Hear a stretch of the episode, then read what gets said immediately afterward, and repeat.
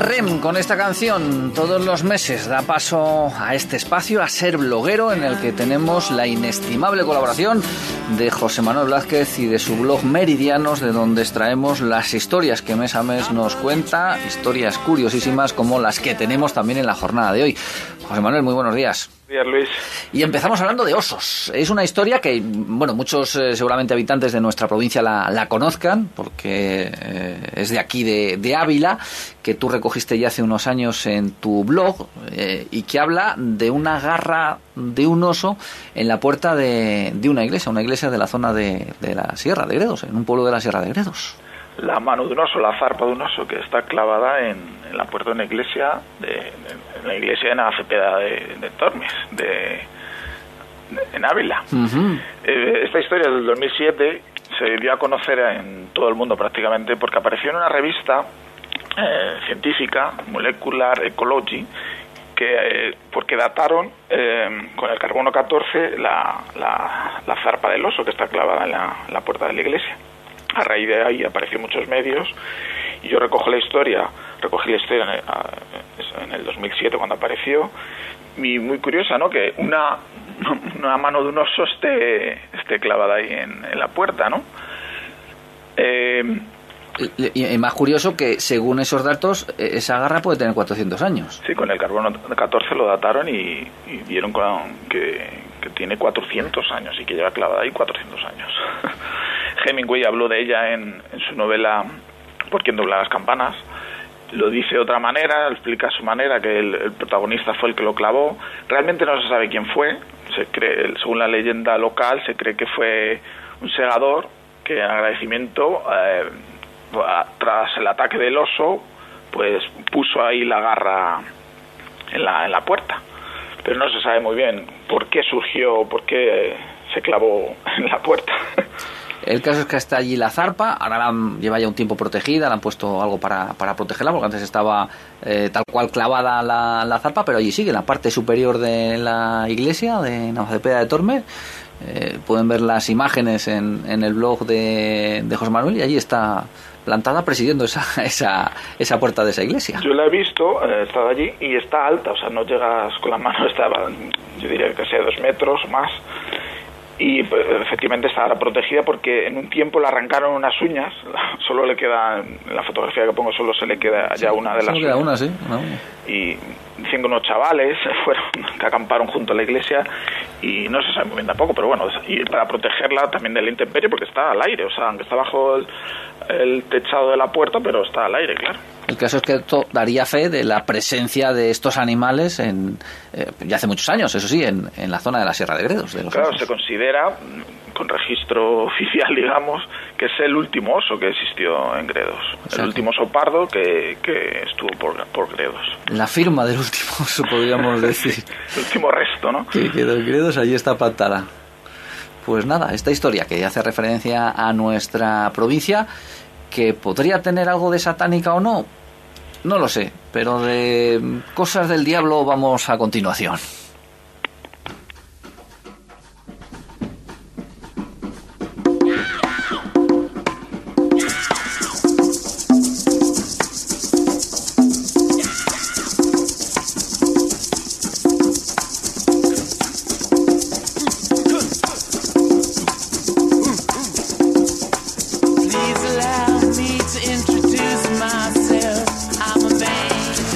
De una canción de sus satánicas majestades, de los Rolling Stone. Una canción maldita. Yo no soy excesivamente seguidor de los Rolling, de reconocerlo. No conocía esta historia que tú recoges en tu blog y que dice que esta canción que estamos escuchando, este Sympathy for the Devil, se convirtió durante unos años en una canción maldita para, para Mike Jagger y los, y los suyos. Sí, es una canción que gracias a la letra que tiene, que es muy polémica, eh, ahora estamos escuchando a Mike eh, Jagger, eh, habla como si fuera el diablo, ¿no? Él se presenta y lo que ha hecho a lo largo de la historia de la humanidad. Muchas radios norteamericanas pensaban que era, pues eso, satánica, que invocaba al diablo y no, no querían no querían ponerla en la radio. Por ejemplo, tienes tú aquí una traducción de alguna de las estrofas. Andaba por San Petersburgo cuando vi que era el momento de un cambio. Maté al zar y sus ministros. Anastasia gritó en vano. Conduje un tanque, tuve el rango de general cuando la guerra relámpago rugía y los cuerpos apestaban. Sí, esto se, supone que es eso, que es el diablo que habla de todas las...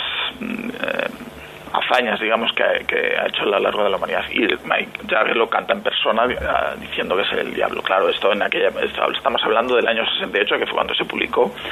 No gustó mucho. Pero a esta letra se añadió otra historia mucho más truculenta porque eh, durante el concierto, mítico concierto de Altamón, un concierto gratuito, macro concierto, que asistieron 300.000 personas, concierto que iba a ser como el Woodstock de, del oeste americano, o sea, Busto fue en el este, este en California, Altamont, pues durante el concierto de los Rolling, actuaron más grupos, pero el concierto de Rolling, durante, eh, al acabar esta canción de tocar, empezó una pelea. Una pelea que acabó en trifulca y con una, un muerto. y se achacaba en una, eh, la revista Rolling Stone, en el número posterior el concierto. Esto fue en, en, septiembre de, no, en diciembre del 69 el concierto. En la revista decían que había sucedido ante esta maldita canción, ¿no? Pues espera un momentito. Antes que nada, vamos a escuchar precisamente un pequeño fragmento de ese concierto cuando se produce ese incidente y se oye a, Mike Jagger eh, dirigirse al, al público.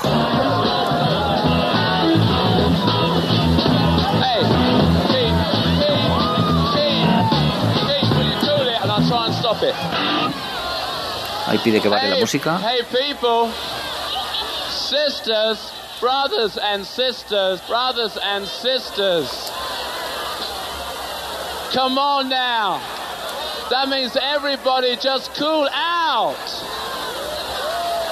Pues ahí están las palabras de Mike Jagger que pide que, calle la gente, les llama brothers and sisters, hermanos y hermanas, eh, porque el, el, follón se había montado justo delante del escenario, justo delante de donde está Mike Jagger, porque lo recoges tú en, tu entrada, aparece el vídeo, está el vídeo del concierto y se ve ahí todo el mogollón que en un determinado momento se monta delante del propio Mike Jagger. Aunque el ambiente era un poco bucólico y hippie de la época, la verdad es que se transformó en un caos total y todo en, un principio la achacan a, a la seguridad, que fue, eh, claro, encargar la seguridad a, los ángeles del infierno fue un poco... Eso mandar a un pirómano a extinguir el incendio. Eh, fue un poco el error, ¿no? Dicen porque ah, empujaban a la gente con las motos, o sea, fue un caos, de, claro, de 300.000 personas. El escenario está, si le ves en el vídeo se ve muy pequeñito, o sea, la gente se subía al escenario, los tenían que bajar y sobre todo es el corte de, del vídeo donde aparece que Mike Jagger para es que ve al hombre que luego le, le, mataron los ángeles del infierno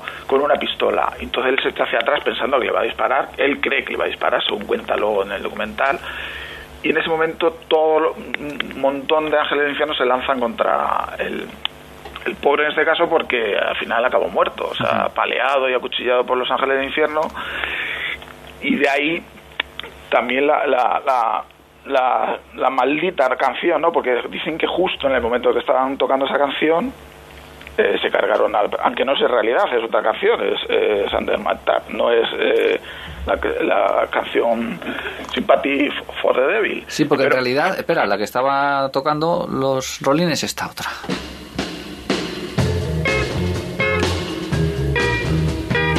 Estos son los primeros compases de Under My Thumb, que era eh, la que en realidad estaba sonando cuando, cuando se produjo la muerte de, este espectador, que luego además hubo juicio, eh, pero se consideró que habían actuado los ángeles del infierno o el acusado en defensa propia porque en teoría este hombre había esgrimido una pistola. Sí, claro, pero no sé, eh, fue juzgado y absuelto, pero en realidad es que el hombre tampoco hizo nada.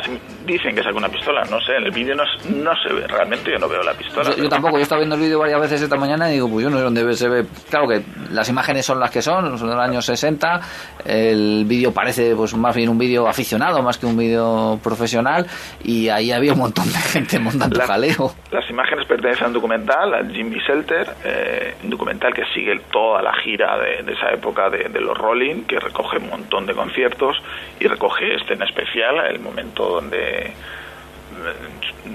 apalean, matan hasta al final al hombre este, al Meredith Hunter. Las imágenes, sí, efectivamente, son un poco de la época, ¿no? De, tomadas. Es curioso también que participara el, junto con anécdota, que George Lucas fue uno de los cámaras que participó durante el... Ah, sí, estuvo George Lucas.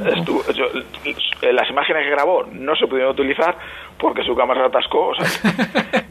también estuvo otro director, eh, claro, entre 100.000 personas en California, mucha gente que luego ha sido famoso. Robert Altman también estuvo entre los espectadores.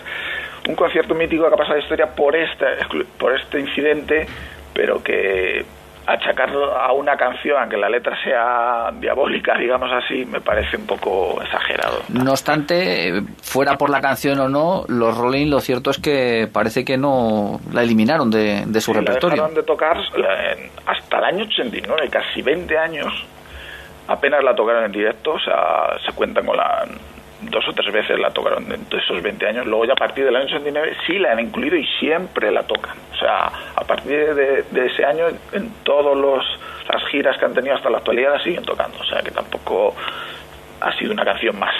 Bueno, por darle más mm, tragedia al asunto, decir que quien fue juzgado fue absuelto, pero fue juzgado por el asesinato, por la muerte de, ese espectador, Alan Pasaro, eh, luego apareció muerto, fue encontrado muerto el ángel del infierno, que fue acusado, luego al final asuelto, apareció los años después también muerto en un lago boca abajo y con 10.000 dólares en el bolsillo. O sea, la polémica seguía ahí. También decían que había otro ángel del infierno que fue el que realmente le asesinó, acusaron a uno, pero dicen que el que pegó la cuchillada fue otro, que sigue sin saberse quién fue, pero bueno.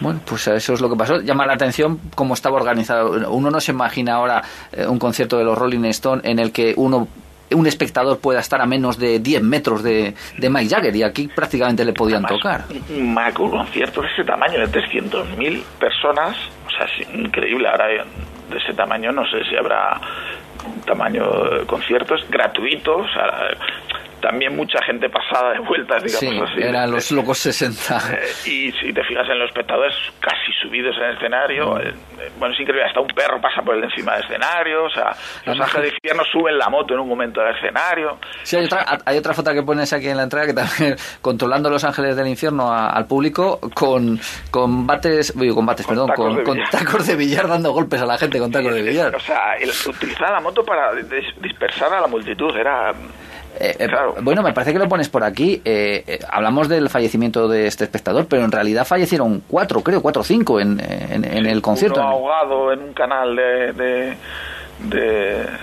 de, allí, del, sitio, pero sí murió más personas. claro, de 300.000 personas, el caos circulatorio de todo fue pues eso, al final resultó fatal. Esto, el asesinado, dos atropellados por algunos de los ángeles del infierno y el ahogado que, que decías tú anteriormente. Bueno la, satánica canción, ¿no? No sabemos si será culpa de la satánica canción o no. El caso es que eh, tuvo problemas ya cuando se editó, que hubo radios en Estados Unidos y en Inglaterra que no la quisieron programar. Y luego esta historia que ocurrió al año siguiente de su publicación, en diciembre del 69, que es cuando tuvo lugar el, concierto, un sábado, 6 de diciembre del año 1969, en, en Estados Unidos, en esa localidad en California. Y vamos con la última historia. En esta oportunidad no tiene que ver con música y sonidos, sino tiene que ver con, con imagen. Pues sí, con el, con el fuego de San Telmo, eh, un fenómeno meteorológico descrito de la antigüedad, pero poco conocido realmente. O sea, pocas imágenes hay grabadas de, este fenómeno que se daba sobre todo en la época antigua en los barcos porque aunque se llama fuego, no es un fuego realmente, es una, una descarga luminiscente, resplandor luminiscente que aparece eh, cuando la atmósfera está ionizada y aparecen las puntas o de, objetos, por ejemplo, en los mástiles de los barcos, sobre todo. Y en las, ahora en muchos aviones también se puede ver, hay muchísimas fotografías, eso sí, de, en, las, en, las, en, las alas de los aviones. Pero como curiosidad que yo recojo, el fuego San Telmo en los cuernos de animales. Que si es raro verlo en barcos y en aviones, aún más en, eh, resulta eh, verlo en, en, los cuernos de vacas y animales con cuerno. Lo único que podía encontrar de estas de Fuego Santelmo, los cuernos animales, ha sido en imágenes en dos películas, una serie y una película del oeste, en western, que reflejan cómo em, podría ser el fuego de San Telmo este fenómeno meteorológico extraño, fenómeno y curioso, raro de ver, en los animales. Lo pasa, me imagino que esto será una recreación, no será un fuego real. Claro, ¿no? son las dos que aparecen son recreaciones, pero podemos imaginar cómo podría ser este fenómeno que, que los marineros querían que era de buen augurio, o sea, cuando aparecían los barcos creían estar protegidos por el, por el santo, por San Telmo, que lo, que lo vieron, fenómeno que sí que vieron Colón, Magallanes y Darwin, y que ha sido descrito por escritores como Julio Verne y Shakespeare, o sea, conocido realmente, pero eh, eh, en la actualidad poco he visto, ¿no? Yo no he visto muchos vídeos que aparezca el fuego de San Telmo, se le da una aurea mágica, mitológica, pero es un fenómeno meteorológico y de todas esas explicaciones que recoges ahí en tu blog, nos quedamos con esta. Eh, es Kirk Douglas, bueno, no es Kirk Douglas, es el doblador de Kirk Douglas, pero es eh, extraído de la película El último atardecer y él en un momento de la película, pues con la coprotagonista, le enseña ese efecto del fuego de San Telmo y se lo explica así. No temas, no necesitas llevar armas. Vamos. Que contemples una cosa que no volverás a ver aunque vivas 100 años. Mira.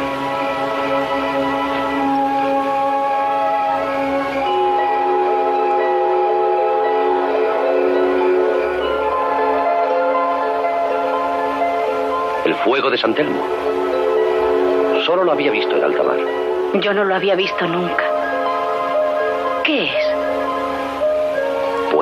Una estrella al caer se rompe y esparce su brillo por todas partes. Bueno, pues esa es la explicación que, le da Kirk a la protagonista del último atardecer acerca de lo que es el fuego de San Telmo. Una explicación poco científica, pero la verdad muy bonita. Sí, muy poética, la verdad. Explicar que una estrella se ha caído y ha dado ese brillo, eh, pues sí, muy, muy, muy visual. Al estar con la chica guapa allí solos, eh, viendo el paisaje y eso, pues mejor explicación que esa es imposible. Imposible. No le van a empezar a decir que esto, no, esto es un fenómeno eléctrico que se produce cuando pasa esto y pasa lo otro. No, no, pues una estrella y la añades si quieres que también tu pelo brilla como esa estrella o algo así. Bueno, pues esta historia del fuego de, de San Telmo que aparece en tu blog, esta es del año 2011, esta entrada del año 2011 del blog Meridianos de, de José Manuel que nos ha acompañado en la jornada de hoy. José Manuel, muchas gracias por traernos estas historias curiosas. A ti, Luis. Buenos días. Y sigue mes a mes contándola en, sí, sí, claro, en, el, claro. en el blog. ¿eh? Venga. El mes que viene. Un saludo, hasta el mes que viene. Chao.